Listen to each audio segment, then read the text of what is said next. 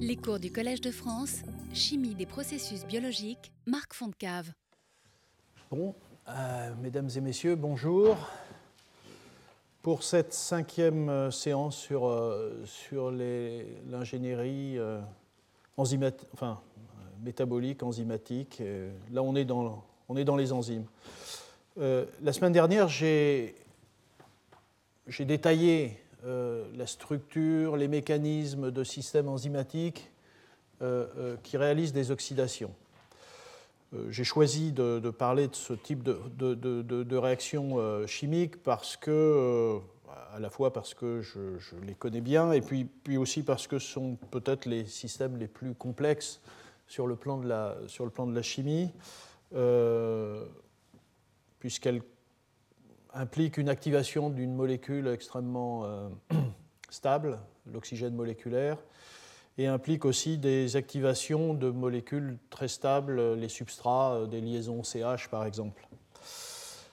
Euh, là, je, vais vous montrer quelques exemples de ce qui a été fait ensuite à partir de la découverte des potentialités de ces systèmes oxydants euh, j'ai pris quelques exemples et puis euh, j'introduirai aussi ces exemples, ces, enzymes là que vous voyez ici, Bayer-Villiger monooxygénase, parce que nous avons la chance d'avoir Véronique Alphand, qui est une, une des grandes spécialistes de ces systèmes-là et qui euh, va nous, nous, raconter un peu où on en est de l'exploitation de, de, cette classe de, de monooxygénase tout à fait intéressante.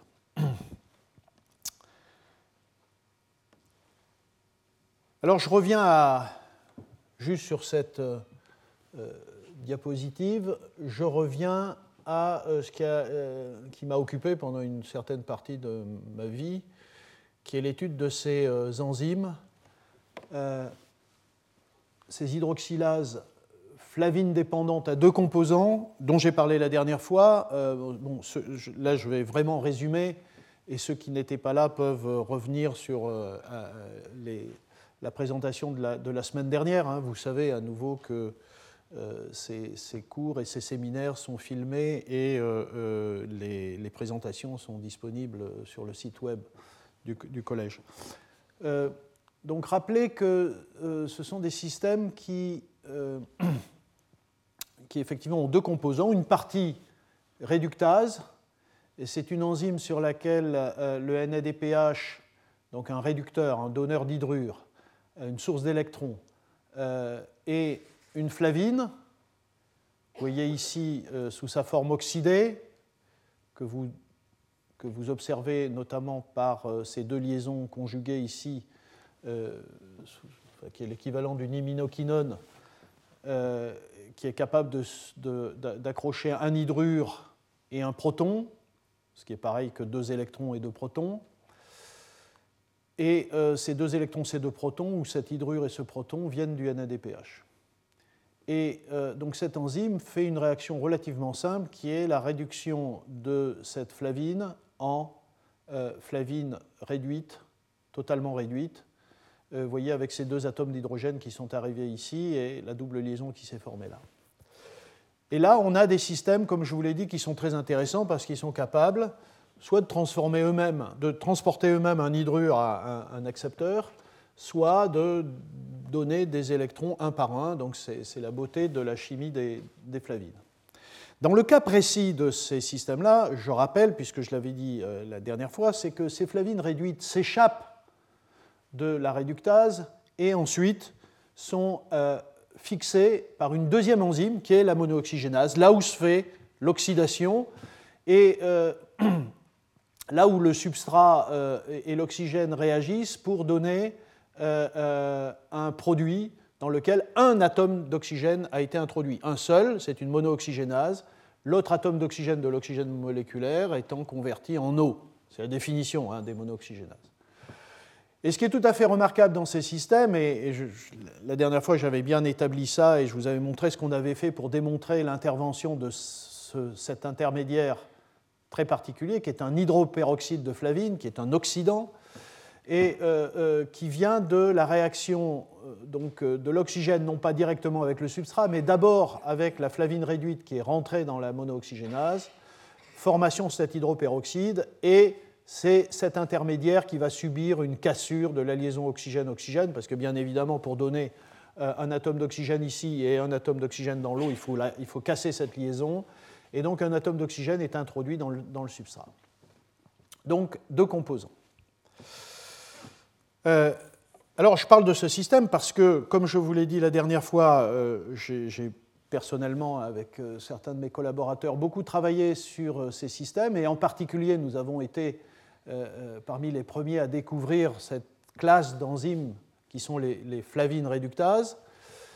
Et ensuite, donc ça c'était dans les années, fin des années 80, début des années 90, et ensuite on, on s'est aperçu que ces systèmes enzymatiques étaient présents chez tous les, organismes vivants, et énormément chez les bactéries, mais, aussi euh, il y a des activités flavines réductases chez, les eucaryotes. Et ensuite, on s'est aperçu que ces systèmes étaient doués de, capacités d'oxydation de tout un tas de substrats, d'où la possibilité de les exploiter dans des, euh, applications euh, biotechnologiques pour la production de, molécules oxydées. et donc, je vais prendre deux exemples pour illustrer comment on peut exploiter ces, systèmes. Le premier exemple, c'est euh, les développements qui ont eu lieu du côté de la biodésulfurisation des, pétroles. Euh, comme euh, vous le savez, le raffinage, c'est le traitement des pétroles bruts, la, séparation de diverses fractions pour conduire à ce qu'on appelle des produits pétroliers finis. Et vous avez différents types de, produits. Vous avez évidemment les carburants, l'essence, le diesel, le kérosène, etc. Vous avez des produits qui ne sont pas des carburants, euh, des solvants, des huiles. Euh, et puis, euh, vous avez tout un tas de molécules pour l'industrie chimique, éthane, propane, butane, benzène, toluène, etc. etc. le problème, c'est que c'est que ces, ces, ces pétroles contiennent des quantités qui peuvent être très très importantes de soufre. Euh, donc vous avez, voyez, des, des, quantités qui peuvent être assez élevées donc de, soufre, et vous allez voir sous quelle forme. C'est en particulier c'est surtout du soufre organique, euh, pétrole brut industriel. Et évidemment, euh, lorsque vous brûlez ces pétroles, eh vous avez une émission de tout un tas de choses des, composés toxiques, polluants. Alors, c'est des particules, c'est des oxydes de soufre, et notamment le SO2, et qui, euh, comme vous le savez, euh, sont responsables d'un certain nombre de, pathologies qui peuvent, aller de, l'asthme jusqu'à des cancers. Donc, depuis maintenant un certain nombre d'années, dans tous les pays, et, tout particulièrement aux États-Unis et en Europe, il y a des euh, euh, régulations environnementales très strictes qui imposent que les euh, pétroliers réduisent leur quantité de soufre dans les pétroles.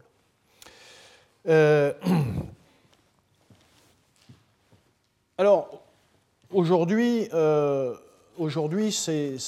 Enfin, aujourd'hui, la, la, technologie classique de désulfurisation, c'est ce qu'on appelle l'hydrodésulfurisation. C'est le traitement euh, alors vous voyez ici c'est un thioéther, mais c'est le traitement de ces composés soufrés euh, euh, donc dans des conditions qui sont assez, dures. Donc c'est un procédé catalytique. vous voyez à haute température, à haute pression, et qui est un procédé d'hydrogénation de, de, ces composés, qui a comme résultat de produire le soufre sous la forme d'H2S. Alors, évidemment, tout ça n'est pas très très satisfaisant. Et à nouveau, comme euh, c'est le discours euh, que j'ai tenu et qui est le discours aujourd'hui des chimistes, euh, la chimie d'aujourd'hui et de demain, c'est le remplacement de, par exemple, ce type de, de procédé par des procédés moins coûteux, moins coûteux, moins coûteux en énergie, plus respectueux de l'environnement, enfin ce qu'on met derrière le terme de chimie verte. Ici, typiquement, il y a un enjeu à remplacer ce type de euh, procédé qui est effectivement coûteux en énergie. Vous voyez, il y a des conditions qui sont assez extrêmes qui ont comme conséquence de dégrader non seulement les produits soufrés, mais aussi euh, les, molécules carbonées. Euh, vous avez besoin de grandes quantités d'hydrogène, ce n'est pas évident. Et puis évidemment, H2S n'est pas un produit tellement sympathique à traiter.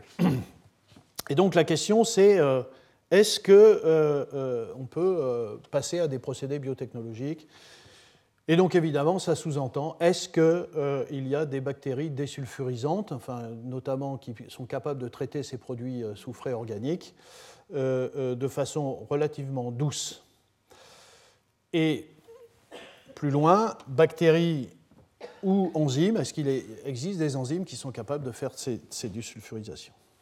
Alors quand je parle des produits soufrés qu'il y a dans ces pétroles, bruts ou industriels, c'est tout un tas de, de thiols, de, de thioéther, de disulfure, mais énormément de ces composés euh, euh, soufrés aromatiques,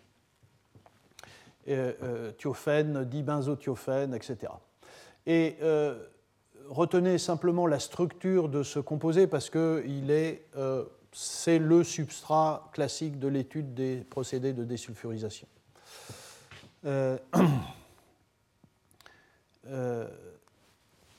Et donc on va regarder comment ça fonctionne. Alors, en fait, euh, il a fallu attendre 1990, à ma connaissance, pour découvrir la, première bactérie euh, capable de désulfuriser, désulfurer, je ne sais pas très bien, euh, les, pétroles.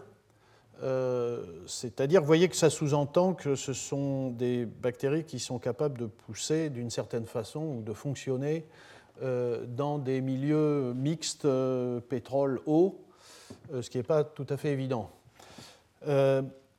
Et puis ensuite, il y a tout un tas, vous voyez, dans, les années, dans les années 2000-2005, dont tout un tas de bactéries comme Rhodococcus, enfin, qui sont les plus utilisées, Mycobacterium ou Pseudomonas, qui ont montré des activités dans le domaine de la désulfurisation. Et puis en 1996, alors je, vous parle de cette histoire, je l'ai évoquée la dernière fois, mais euh, donc une, biotech américaine euh, à Houston, au Texas, Bioenergy Systems, euh, publie d'ailleurs, pardon, publie en 1996 un, papier dans Nature Biotechnology pour dire qu'ils ont découvert le, le, système enzymatique qui fait cette désulfurisation dans bah, dans ces bactéries. Alors, pourquoi je parle de, ça? Parce que, évidemment, euh, on, enfin, on, retombe sur les flavines réductases et les monooxygénases à deux composants. Et en 1996, euh, les seuls papiers qui existaient euh, sur des flavines réductases en particulier, c'était ceux essentiellement issus de mon laboratoire. Donc, je l'ai dit la dernière fois, c'était des, enzymes qu'on avait isolées, enfin découvertes, isolées, et euh, qui étaient pratiquement, enfin qui n'étaient pas du tout cités, sauf par nous. Euh, donc c'était des systèmes qui n'intéressaient absolument personne. Et euh, ces gens-là découvrent que les systèmes qui sont impliqués dans la disulfurisation sont des systèmes de, de, monooxygénase à deux composants. Et regardant la littérature, bah, ils enfin, ils tombent sur notre labo et il m'invite à, venir à Houston, au Texas, et pendant un an ou deux, je crois que je l'ai dit la dernière fois, j'ai agi en tant que conseiller auprès de cette, euh, de bibliothèque. J'ai juste, euh, je ne sais pas si... Euh, voilà, j'ai retrouvé dans mes vieilles archives que j'avais fait une conférence le 28 août 1997 sur les flavines réductases à Houston pour leur parler de ces affaires-là. Bon. donc, pour résumer, euh, ces gens-là ont découvert que euh, euh, eh bien, la désulfurisation du benzothiophéne ici était due à un opéron, DSZA-BC, plus une autre protéine ZD, et qui procède de la façon suivante. Sulfoxydation d'abord par DSZD qui est la flavine réductase, vous voyez, qui produit les flavines réduites, et DSZC qui est une monooxygénase qui fait cette sulfoxydation. La même protéine d'ailleurs va jusqu'à la sulfone euh, par le même type de, réaction. Et ensuite, vous avez euh, un système un petit peu euh, particulier avec DSZA qui est aussi une monooxygénase et qui casse ici la liaison carbone-soufre. voyez? Dans une chimie, comme vous allez le voir, enfin, qui a été très très peu étudiée et qui est assez intrigante et enfin, depuis ces années-là, et même dans ces années-là, personne n'a jamais étudié ce système. Donc, ceux qui sont intéressés par des activités de monooxygénase peuvent étudier ce système. C'est assez intéressant. Et puis la, dernière, parce que vous voyez ici, le soufre est encore accroché à la molécule. La dernière, euh, une sorte de, on peut l'appeler de désulfinase, DSZB, là aussi par une chimie tout à fait, euh, tout à fait, enfin pas du tout évidente et qui a été peu ou pas étudiée. Et, là, vous sortez le soufre sous la forme de euh, sulfite ou sulfate, enfin voilà. Et donc ça c'est intéressant parce qu'évidemment, vous voyez que vous l'avez à l'eau et, et, vous, éliminez le soufre sous la forme de sel. Voilà. Alors, donc, euh, il y a un certain nombre de choses qui ont été faites. Euh, donc, DSZC, c'est une monoxygénase. Elle a été assez bien caractérisée. C'est celle qui fait les deux premières oxydations. DSZD, c'est la flavine réductase qui utilise le NADH et le FMN. DSZB, c'est la désulfinase, j'en dirai quelques mots. Et DSZA, euh, c'est cette fameuse monooxygénase qui utilise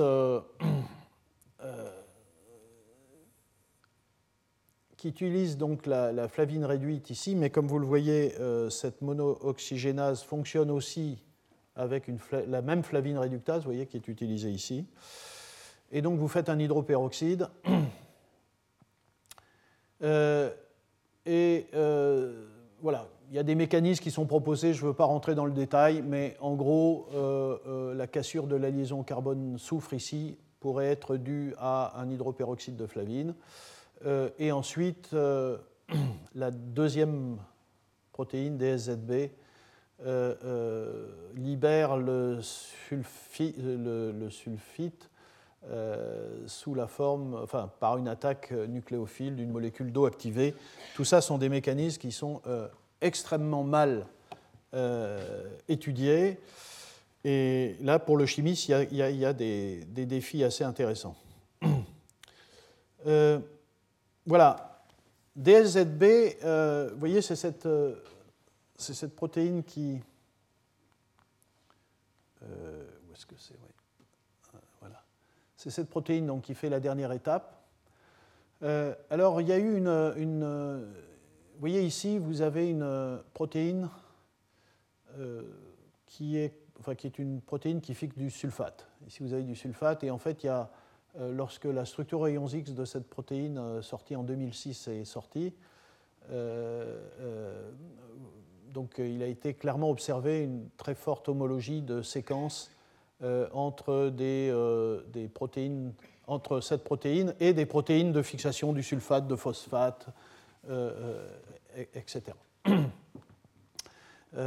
ici, vous avez donc le, le site actif et vous avez un site actif dans lequel, euh, euh, ce que vous comprenez bien, parce qu'il y a une partie du substrat qui est très hydrophobe et puis il y a une partie qui est plus hydrophile, et donc effectivement le site actif, et euh, ici vous avez la, partie SO2, vous avez un, site actif très hydrophobe ici, vous voyez, qui, qui, qui pousse, le, qui, pousse enfin, qui maintient le substrat, et puis vous avez ici une cystéine qui joue un rôle très très important, ça a été montré par mutagénèse dirigée et qui est responsable de l'activité de ce, système. Euh, vous retrouvez ici, vous voyez ce, substrat, vous voyez le, SO2 est ici, vous avez les deux noyaux aromatiques, vous avez le, OH ici.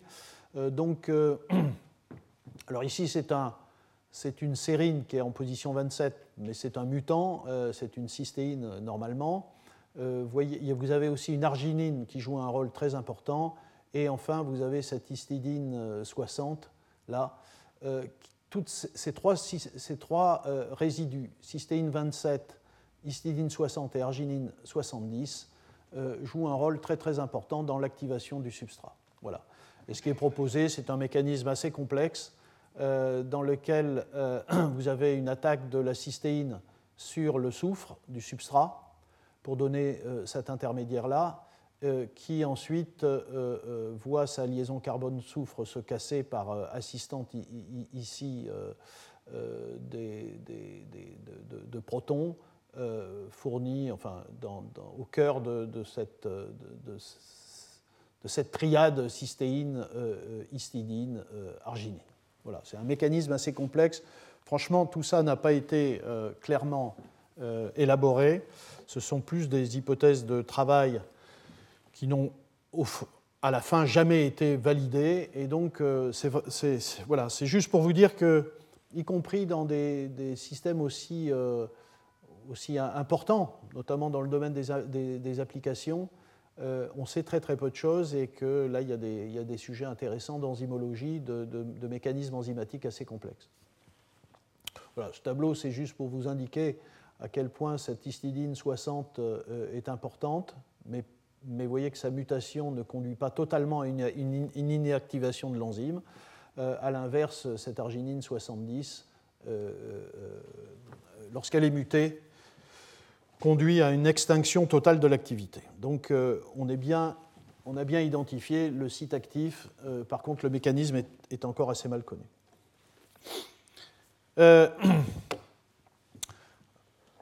Euh, voilà, donc à côté d'études de, ces systèmes enzymatiques et qui, restent incomplètes, hein, puisque les premières étapes de monooxygénation, faire un sulfoxyde à partir d'un soufre et une sulfone à partir d'un sulfoxyde, ce n'est pas très, très compliqué sur le plan chimique. On connaît bien le rôle des, hydroperoxydes de flavine. Donc incomplète parce que bah, les dernières étapes, hein, vous voyez la, liaison la, cassure de la liaison carbone-soufre et la, et, la, et, la, première cassure de la liaison, la, cassure de la première liaison carbone-soufre et, la cassure de la seconde, hein, que vous voyez ici, c'est-à-dire euh, ici première cassure et, ici deuxième cassure, ces étapes-là, sur le plan enzymatique, sont euh, peu, enfin mal connues. Bon, ça n'empêche pas que euh, les systèmes qui conduisent de façon très très efficace hein, à ces désulfurisations sont, sont, intéressants et il y a eu tout un tas de, notamment cette, biotech américaine qui a fait ça pendant des années, qui avait un énorme contrat avec Total, et euh, beaucoup d'entreprises euh, ont essayé donc de développer des procédés biotechnologiques de désulfurisation. Et donc, euh, en gros, ça consiste à, faire pousser des bactéries qui sont adaptées et qui sont modifiées, comme vous allez le voir, de récolter ces, cellules et de les faire fonctionner comme biocatalyseurs.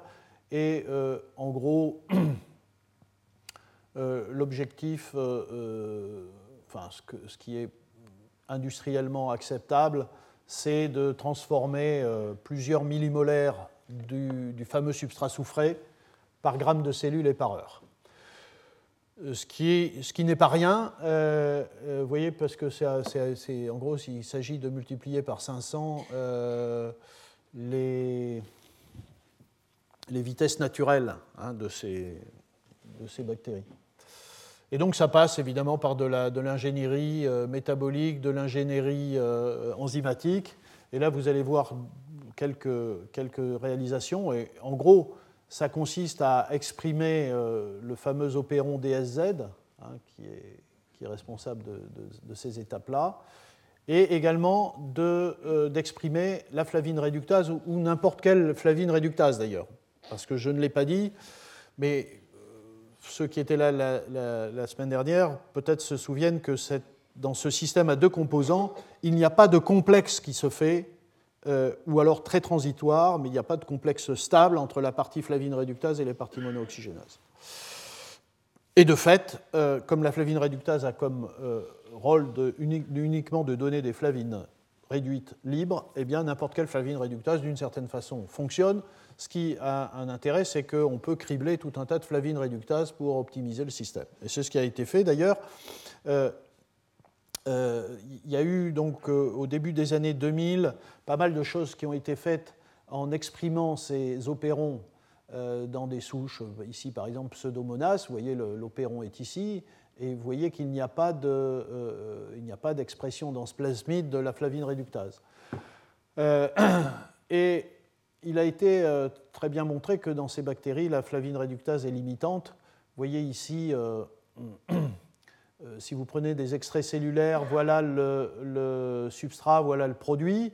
vous voyez que simplement dans ces extraits, vous ajoutez une, réductase, ici c'est une, réductase de, de coli, vous voyez que vous accélérez énormément la disparition du DBT. vous voyez qu'il y a autre chose qui limite, parce que pour le coup, euh, vous ne transformez pas tout le DBT en produit, donc euh, il y a effectivement quelque chose qui limite. Mais donc une, première étape, c'est de, surexprimer aussi les flavines réductases. C'est ce qui a été fait plus tard. Euh, ici, vous avez un, système dans lequel il y a l'opéron plus une flavine réductase, mais vous voyez bien des coli. Donc là, on est dans l'ingénierie. Hein. Euh, et, en gros, euh, vous voyez que dans cette euh, souche-là, donc il y a ce plasmide qui contient en plus la flavine réductase. Eh bien, vous avez de, bien meilleures activités. Là encore, vous observez que le DBT qui disparaît ne se traduit pas complètement en produit de réaction. Donc là aussi, il y a quelque chose de limitant. Et en fait, c'est la désulfinase, c'est la dernière étape qui est limitante. Et, et pour terminer là-dessus, quelques c'est juste pour vous montrer un, peu d'ingénierie euh, euh, euh, microbienne. donc il y a eu énormément d'études faites dans ce sens-là pour essayer de, pour essayer d'optimiser le système. Ici, c'est un autre plasmide, hein, un peu différent, c'est Pseudomonas. Vous voyez, c'est un travail qui a été publié assez récemment. Et donc, ce qu'on observe, c'est que lorsque vous faites pousser ces bactéries, dans les 10 premières heures, donc vous avez 10 euh, heures de croissance, c'est là que vous avez le, maximum de la capacité désulfurisante. Et ceci est lié à un, curieux équilibre dans lequel euh, euh, vous avez un, compromis de présence de toutes les enzymes, et en particulier, vous voyez que DSZA son activité augmente légèrement avec le temps, donc c'est limitant euh, au bout de 10 heures, et DSZB, vous voyez, est maximal très tôt et puis décroît. Donc si vous allez trop loin, vous avez bien du DSZA, mais vous n'avez plus de DSZB. Quand vous êtes trop tôt, euh, vous n'avez pas assez de DSZA, même si vous avez beaucoup de DSZB, donc vous avez un maximum ici. Euh, et par, par, contre, le fait que l'activité DSZB, la désulfinase, qui est donc limitante, à cette euh, forme-là, euh, ce n'est pas dû à une, disparition de la protéine, parce que comme vous le voyez ici, voilà, l'enzyme elle-même est présente et augmente avec le temps. Donc c'est un problème d'inactivation de l'enzyme dont on ne sait pas très bien d'où elle vient. Bon, voilà. Donc, eh bien, ce qui a été fait, c'est actuellement comme ça que ça se passe. Vous avez d'abord des cellules qu'on fait pousser pendant 23 heures. Euh, donc, euh, l'activité des sulfinases n'est pas très efficace.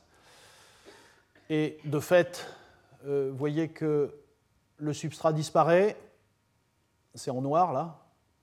Le substrat disparaît. Et puis, il apparaît un mélange de HBP qui est celui-là et HBPS, qui indique l'inefficacité de la dernière étape. Et ensuite, vous rajoutez à ces bactéries des bactéries qui ont poussé pendant 5 heures, puisque pendant 5 heures, vous avez accumulé la dernière étape, et à ce moment-là, dans un deuxième temps, vous avez la conversion totale de HBPS en HBP qui disparaît pour devenir égal à 0. Bon, voilà, donc euh, ce sont des systèmes assez complexes, et et vous voyez qu'on arrive quand même à, euh,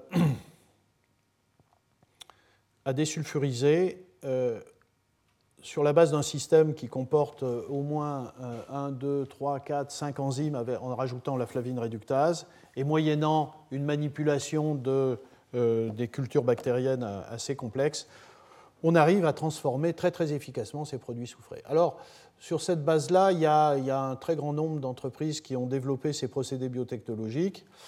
Euh, comme je vous le disais, euh, avec des, gros contrats avec les grosses entreprises pétrolières. Euh, bon, pour le moment, l'hydrodésulfurisation continue à exister et comme vous le savez, les biotechnologies apportent souvent des solutions. Mais un, il faut du temps pour remplacer les procédés anciens. Et, deux, il y a toujours des efforts d'optimisation qui conduisent à, reporter à plus tard vers un système biotechnologique plus performant la mise en œuvre de ces, procédés-là. Voilà. Un autre système qui a été très développé, euh, c'est un système qui permet de faire des époxydations asymétriques. Euh, et à la fin des années 90, début des années 2000, on découvre des gènes qui sont responsables de l'époxydation du styrène. Vous voyez, c'est cette oléfine, cette double liaison qui est transformée en époxyde. Et là encore, la découverte, c'est qu'il s'agit d'un opéron euh, constitué, euh, enfin, qui code pour une, monooxygénase à deux composants, une flavine réductase, STIB, et une monooxygénase qui est STIA. Donc, toujours la même histoire. STIB euh, réduit la flavine, ici c'est du FAD, par le NADH, et la flavine réduite va dans le deuxième composant pour réagir avec l'oxygène moléculaire, former l'hydroperoxyde et oxyder de façon très sélective la double liaison en époxyde. Euh, et dès les années, euh, pendant les années 2000, donc, euh, il y a eu un certain nombre de, de, enfin, de développements industriels, des pilotes de production de, styrène, de à partir de l'élaboration de, bactéries et même de systèmes enzymatiques euh, basé sur euh, STIA STIB. Bon, là, il ne s'agit pas de regarder dans le détail euh, ce tableau. Néanmoins, pour noter qu'il y a une certaine liberté dans les substrats, donc ces systèmes enzymatiques sont capables d'oxyder tout un tas de tout un tas d'oléfines de type enfin, dérivés de styrène, vous voyez, hein, une double liaison ici conjuguée avec un noyau aromatique, hein, c'est ce qu'on voit partout ici. Euh, mais avec une certaine liberté dans la, la, fonctionnalisation de cette double liaison. Euh, ce qu'il faut noter, c'est qu'on peut obtenir soit des époxydes, euh, soit des dioles, qui sont le produit de l'ouverture hein, de, de, l'époxyde.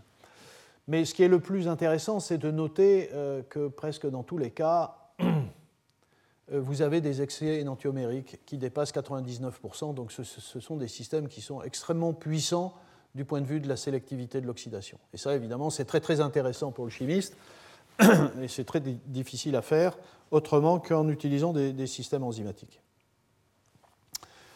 Euh, il y a un, sujet sur lequel je, je, suis assez peu intervenu, y compris euh, la dernière fois, c'est sur celui de la régénération des cofacteurs. Je voudrais juste euh, dire quelques mots.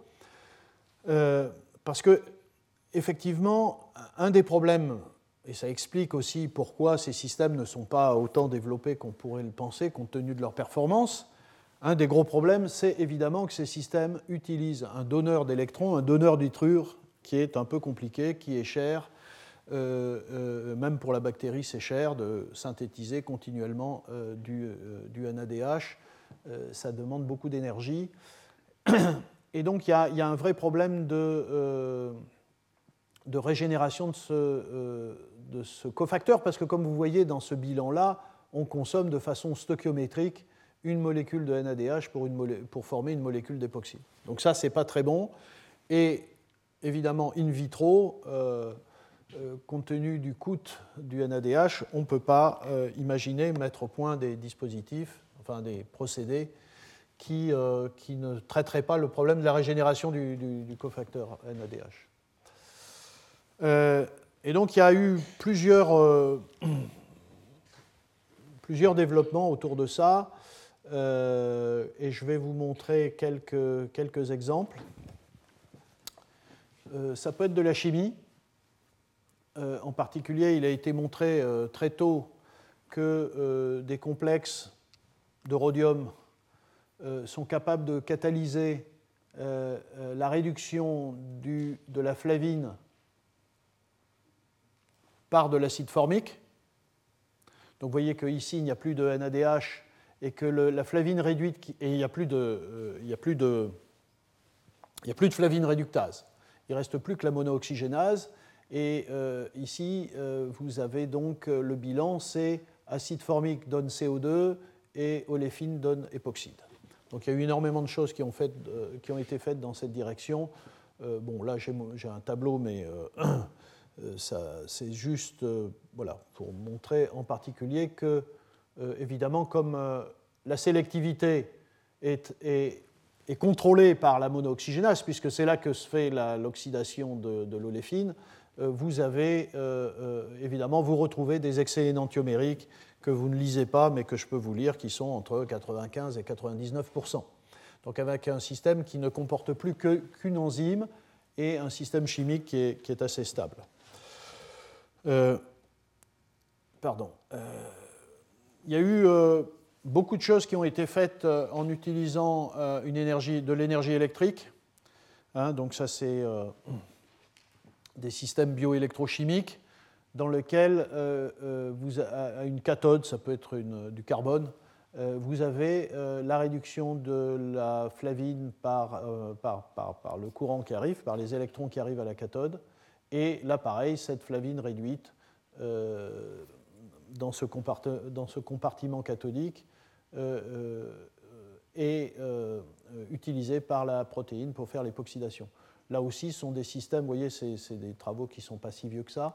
ce sont des systèmes qui, là aussi, fonctionnent très très bien. Bon, ce n'est pas, pas, étonnant, à nouveau, de retrouver les excès énantiomériques de l'enzyme, à nouveau, parce que c'est là que ça se passe. Euh, il y a eu aussi des, des, travaux d'optimisation de ces systèmes. Euh, lorsque je vous ai parlé de, de, ces, de, ces, systèmes à deux composants, flavine dépendante, flavine réductase monooxygénase, euh, je, vous ai montré la dernière fois une structure aux rayons X de la partie monooxygénase. En réalité, il en, existe très très peu. Euh, euh, elles sont assez réfractaires, visiblement, à, la cristallisation. Autant euh, il y a pas mal de, structures de, la partie flavine réductase, autant sur la partie monooxygène, c'est encore très rare. Et il s'avère que la, la styrène monooxygénase est, je crois, la seconde structure aux rayons X dans cette classe d'enzymes. Euh, et en dépit du fait que ces protéines ont des homologies avec euh, euh, d'autres flavoprotéines qui sont bien connues, néanmoins, il y a peu de structures aux rayons X de ces monooxygénases des systèmes à deux composants. Donc voilà, la structure. Évidemment, vous ne, vous ne voyez pas de flavine, à l'intérieur, puisque vous vous souvenez que la flavine n'est pas un cofacteur, c'est un substrat, c'est-à-dire qu'elle rentre, et elle sort.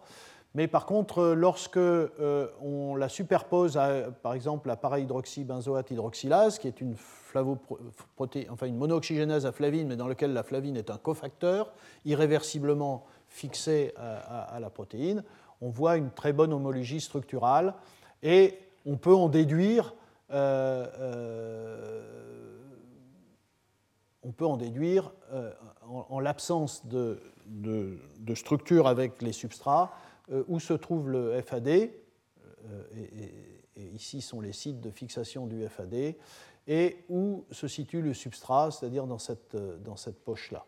Donc on, peut, faire des modèles, on peut comprendre ce qui se passe. donc la stratégie classique la stratégie classique de, l'ingénierie euh, enzymatique, y compris quand on n'a pas toutes les informations, c'est la modélisation moléculaire. Euh, ici, c'est typiquement ce qui est fait euh, dans ce travail. Vous voyez, c'est des travaux qui sont récents, 2011-2012. Hein, le substrat est placé ici, vous voyez, c'est le, le, styrène, vous voyez la double liaison ici. Le styrène est placé dans ce modèle, mais à nouveau, ce n'est pas une structure aux rayons X de, la protéine avec son substrat, c'est un modèle, mais ça permet d'identifier les euh, différents résidus euh, euh, acides aminés qui entourent le, substrat et de jouer sur la mutagénèse pour faire des mutants autour de ce site actif ensuite de transformer une bactérie comme Escherichia coli avec, avec ces, différents mutants et de regarder les, potentialités du système. il, y a, quelques semaines, je vous ai évoqué la puissance des technologies d'évolution de, des, protéines. ici, ça n'a pas, pas été fait. Je, ne connais pas une seule étude dans laquelle euh, il y ait eu de l'évolution dirigée euh, faite sur ce type de système. C'est vraiment de la mutagénèse dirigée qui a été faite. Euh, et donc voilà, quelques exemples. Vous voyez ici, vous avez une arginine, vous avez des leucines. voilà, donc une asparagine, voilà, qui, sont ici au pied du substrat. Donc juste pour vous montrer le type d'études qui peuvent être faites, qui montrent que euh, euh, alors que la souche sauvage euh,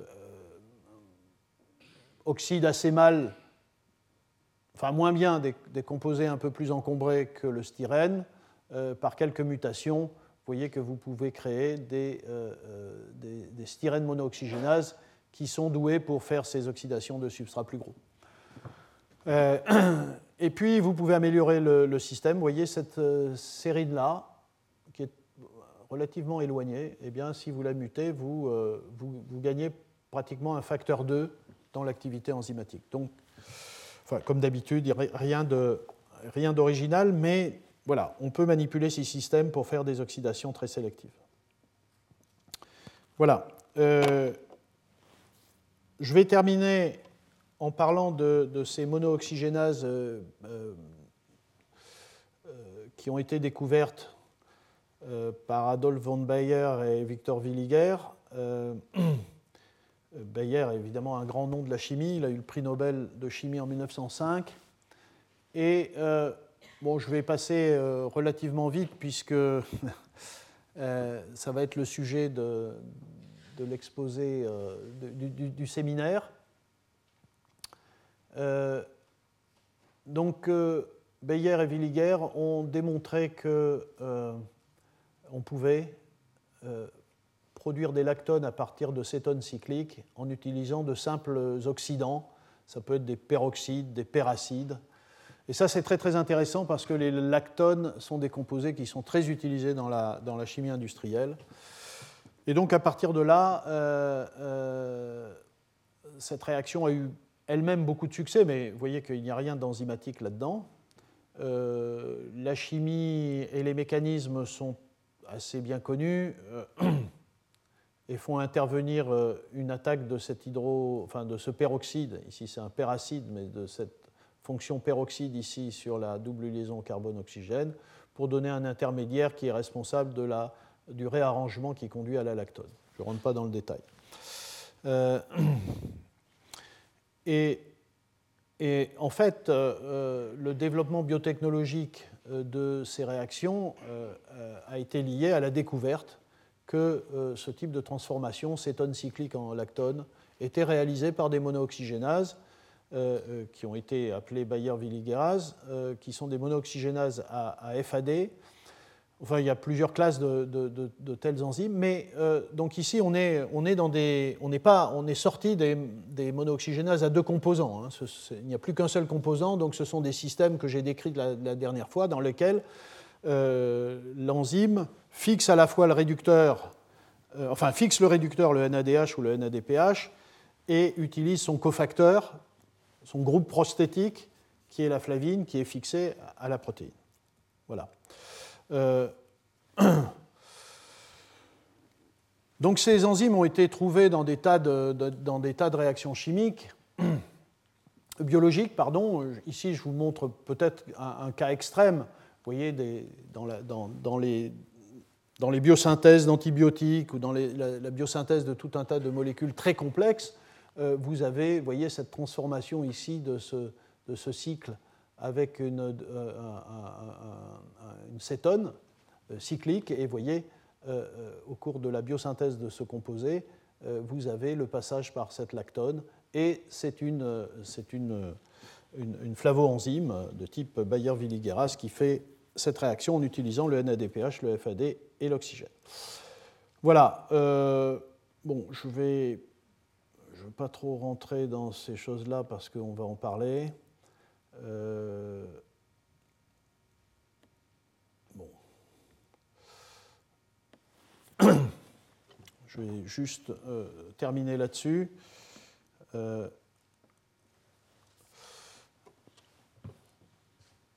donc, je laisse à Véronique nous parler des structures de ces systèmes et de la façon dont ils fonctionnent. Euh, donc ce sont des, systèmes qui sont très intéressants parce qu'il y a tout un tas d'applications euh, pour la synthèse. Euh, oxydation de terpénoïdes, oxydation de stéroïdes, dégradation de cétones, et puis tout un tas de transformations asymétriques résolution cinétique de racémique, déracémisation de composés monomères, oxydation d'hétéroatomes asymétriques, désymétrisation de cétones prochirales, oxydation régiosélective. Enfin, vraiment, ce sont des systèmes qui sont très riches et qui méritent en effet qu'on continue à les, étudier pour, les exploiter dans des, procédés, y compris pour la transformation, vous voyez, de molécules euh, extrêmement complexes, hein, comme je l'ai dit. Hein. vous voyez, ici, euh, voilà une, transformation, euh, en voilà une autre euh, ici, c'est une, une, oxydation d'azote, bon, etc., etc.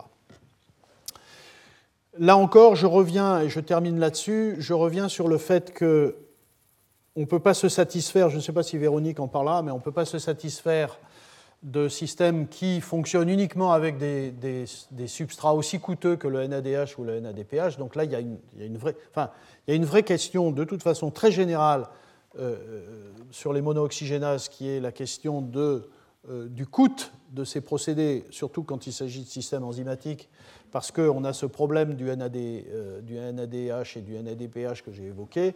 Là aussi, dans le cas des, des Bayer-Villigueras, eh il y a eu tout un tas de systèmes qui ont été utilisés pour ne pas utiliser du, NADPH en quantité stoichiométrique. Donc, soit bien, vous faites comme ce que j'ai décrit euh, dans le cas de la styrène monooxygénase, c'est-à-dire que vous enlevez le NADPH ou le NADH complètement et vous le remplacez par un, autre réducteur. À nouveau, ça peut être par cette euh, euh, réaction entre l'acide formique et le FAD catalysé par un complexe moléculaire de rhodium.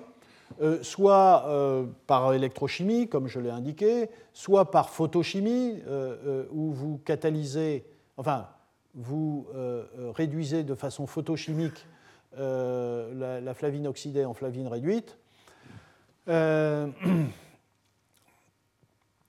soit vous gardez le NADPH, mais vous le consommez de façon catalytique. Et là, vous voyez, vous devez rajouter une enzyme. C'est une glucose déshydrogénase euh, utilisant le glucose pour euh, réduire le NADP en NADPH. Et donc, à ce moment-là, votre oxydation, c'est glucose plus oxygène euh, donne le, produit. Euh, formiate déshydrogénase, ici c'est l'acide formique qui réduit le NADP. Les alcools déshydrogénases, c'est un alcool qui va réduire le NADP. Et donc les phosphides déshydrogénases qui ont été aussi utilisés. Et vous voyez que dans ce contexte-là, il vous faut bien du NADPH, mais il peut être en quantité catalytique, parce que ce NADPH qui va être utilisé dans la réaction euh, d'oxydation, euh, donc qui, va être oxydé parce qu'il transfère ses électrons à la flavine, il va se transformer en NAD et à chaque cycle, ce NAD va être reconverti en NADH. Donc, ça peut être moins coûteux. Voilà. Euh, je termine juste sur cette chose que j'ai trouvée il n'y a, pas longtemps. Donc, c'est un article qui est sorti dans Engevent Chemistry, et je termine là-dessus, euh, en 2015, et qui est un. J'ai trouvé ça assez intéressant. Et en fait, c'est la découverte. Euh, c'est une vraie découverte que vous pouvez exprimer un cytochrome P450 dans Escherichia coli, alors vous vous souvenez, les cytochromes P450, j'en ai parlé abondamment euh, la semaine dernière. Vous pouvez exprimer un cytochrome P450 dans Escherichia coli. La découverte, c'est que la protéine elle-même fixe un colorant comme l'éosine, de sorte que si vous traitez cette bactérie par de l'éosine, cette éosine pénètre et se fixe sur le cytochrome P450. Et si vous éclairez la bactérie, elle est capable de prendre les photons euh, pour activer l'éosine, euh, euh, qui, en présence d'un réducteur chimique, qui est la triéthanolamine, qui pénètre dans le colis, et donc le système fonctionne avec TOA, l'éosine, le cytochrome P450, à l'intérieur de la bactérie qui est éclairée.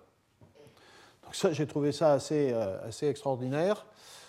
évidemment, tout ça est dû au fait que l'éosine euh, euh, pour une raison qui est mal connue encore. Je pense que les gens qui ont découvert cela euh, vont étudier peut-être le site de fixation de l'éosine, mais, mais, en tout cas, l'éosine activée est capable de, de réduire le fer 3 en fer 2, et à ce moment-là, le fer 2 fixe l'oxygène moléculaire, est capable de faire des oxydations. Et donc, euh, vous avez une bactérie éclairée traitée par de l'éosine et du TOA et qui est capable donc, de fonctionner assez efficacement, donc sans utiliser la fameuse cytochrome P450 réductase que j'avais décrite et qui est très compliquée. Et, vous savez qu'il y a des, couplages fins entre P450 réductase et, cytochrome P450. D'ailleurs, j'avais évoqué cette problématique dans le cas de cette fameuse biosynthèse de l'artémisinine. Euh, et et donc sans, consommation de NADPH et de NADH. Voilà. Bon, ça c'était les résultats du papier, je ne rentre pas dans le détail, mais enfin, donc, toutes ces molécules, toutes ces molécules ici ont pu être testées et ont pu être oxydées de façon très sélective par un système bactérien comme Escherichia coli, traité par ces, euh, molécules-là.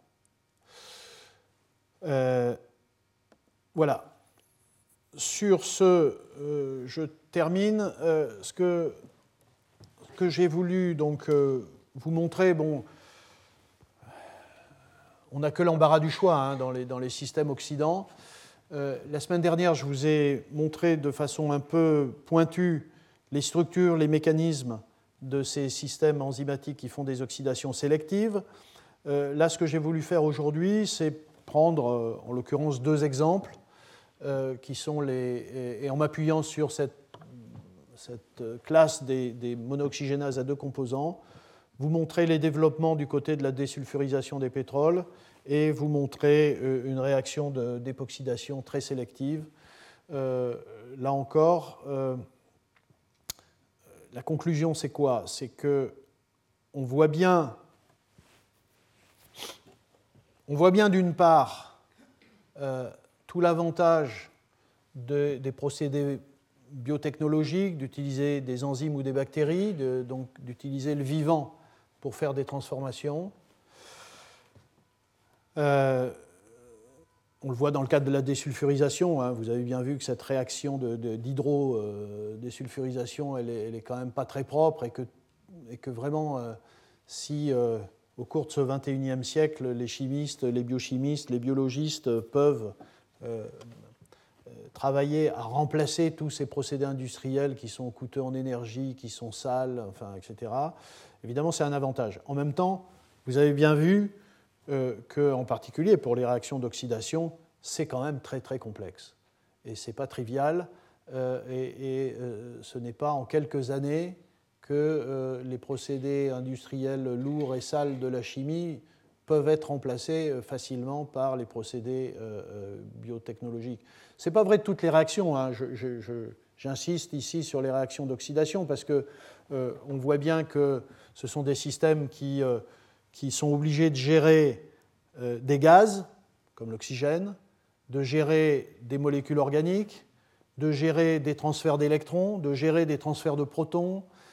donc c'est très très complexe. Et donc il y a des couplages avec des réductases, il y a des donneurs d'électrons complexes comme le NADH et le NADPH. Donc il faut y aller. Euh, sur ces deux exemples, vous avez vu un peu l'échelle de temps. Euh, dans le cas de la biodésulfurisation, la découverte des, premières bactéries désulfurisantes, c'est 1990. On est en 2015. Euh, on n'a pas encore remplacé les procédés chimiques d'hydrodésulfurisation dans, dans, l'industrie pétrolière. Donc, en dépit de, travaux assez poussés et de connaissances maintenant très, très, très abondantes sur les systèmes. Donc voilà, c'est un peu pour vous montrer à la fois le défi, l'intérêt et en même temps les difficultés. Alors, euh, peut-être que Véronique Alphand nous dira le contraire, qu'elle a, avec ses systèmes, trouvé toutes les solutions pour faire des oxydations avec ses, ses Bayer-Villigueras. Donc, euh, je, vais, je, vais, en terminer là. Euh, je vous remercie pour votre attention et, comme d'habitude, pendant le passage, si vous avez quelques questions, j'y réponds. Et ensuite, je laisse la place à Véronique. Merci.